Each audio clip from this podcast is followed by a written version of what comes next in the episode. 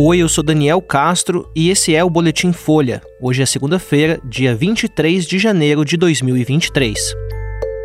Ministro da Defesa diz que quebra da confiança levou à troca no comando do Exército. PT vê genocídio contra Yanomamis e acusa Bolsonaro e Damares, que negam omissão. E câmera mostra que Daniel Alves ficou 16 minutos em banheiro com mulher que o acusa de estupro.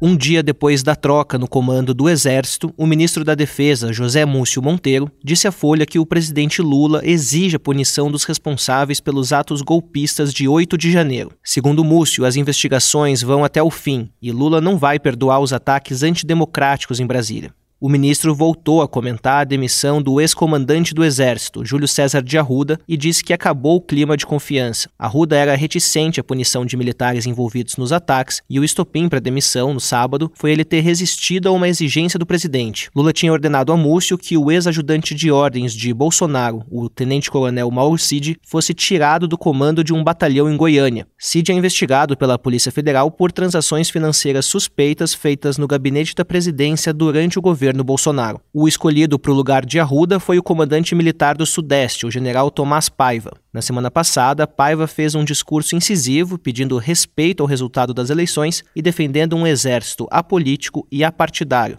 Hoje ele deve ter a primeira reunião com o alto comando da força. De acordo com aliados de Lula, o presidente queria viajar à Argentina com a troca já resolvida. O petista desembarcou em Buenos Aires na noite de ontem para a primeira agenda oficial no exterior desde a posse. Ele vai participar da cúpula da CELAC, a Comunidade dos Estados Latino-Americanos e Caribenhos.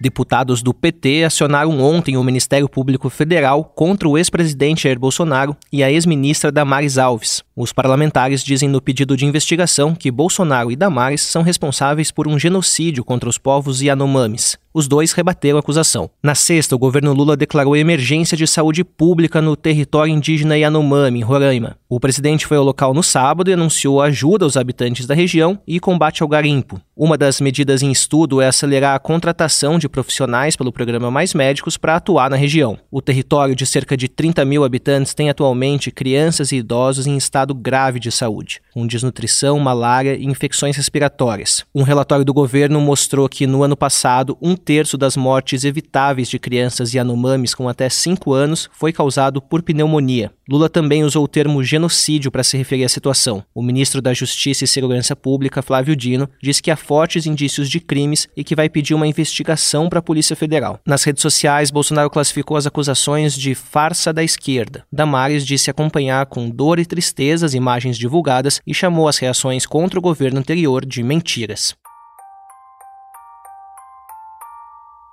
E câmeras de segurança de uma boate em Barcelona mostram que o jogador de futebol Daniel Alves passou 16 minutos dentro do banheiro com a mulher que o acusa de estupro. O atleta, de 39 anos, nega que tenha cometido o crime. As investigações correm em segredo de justiça, mas a informação foi publicada ontem pelo jornal El Periódico. Na sexta, o brasileiro teve a prisão preventiva e sem direito à fiança decretada pela justiça espanhola, depois de entrar em contradição durante um depoimento. No mesmo dia, o El Periódico revelou detalhes do relato da vítima. A mulher de 23 anos disse que o atleta agrediu e estuprou em uma boate na madrugada do último dia 31 de dezembro. Ela afirma que depois de relatar o ocorrido para os seguranças da boate, foi a um hospital. Dois dias depois, denunciou o brasileiro e entregou para a polícia o relatório médico e o vestido que usou naquela noite. No sábado, a defesa de Daniel Alves admitiu que o jogador mudou a versão dele durante o depoimento. Antes ele negava conhecer a vítima, mas depois passou a dizer que teve uma relação consensual com ela. A mulher renunciou ao direito de pedir uma indenização financeira e disse que o objetivo dela é que o jogador pague com a prisão. Daniel Alves pode ficar detido até o fim das investigações, mas cabe recurso. Na sexta, o clube mexicano Pumas rescindiu o contrato com o jogador. Esse foi o Boletim Folha, que é publicado de segunda a sexta. A edição de som é da Laila Moalen. Essas e outras notícias você encontra em folha.com. Até mais!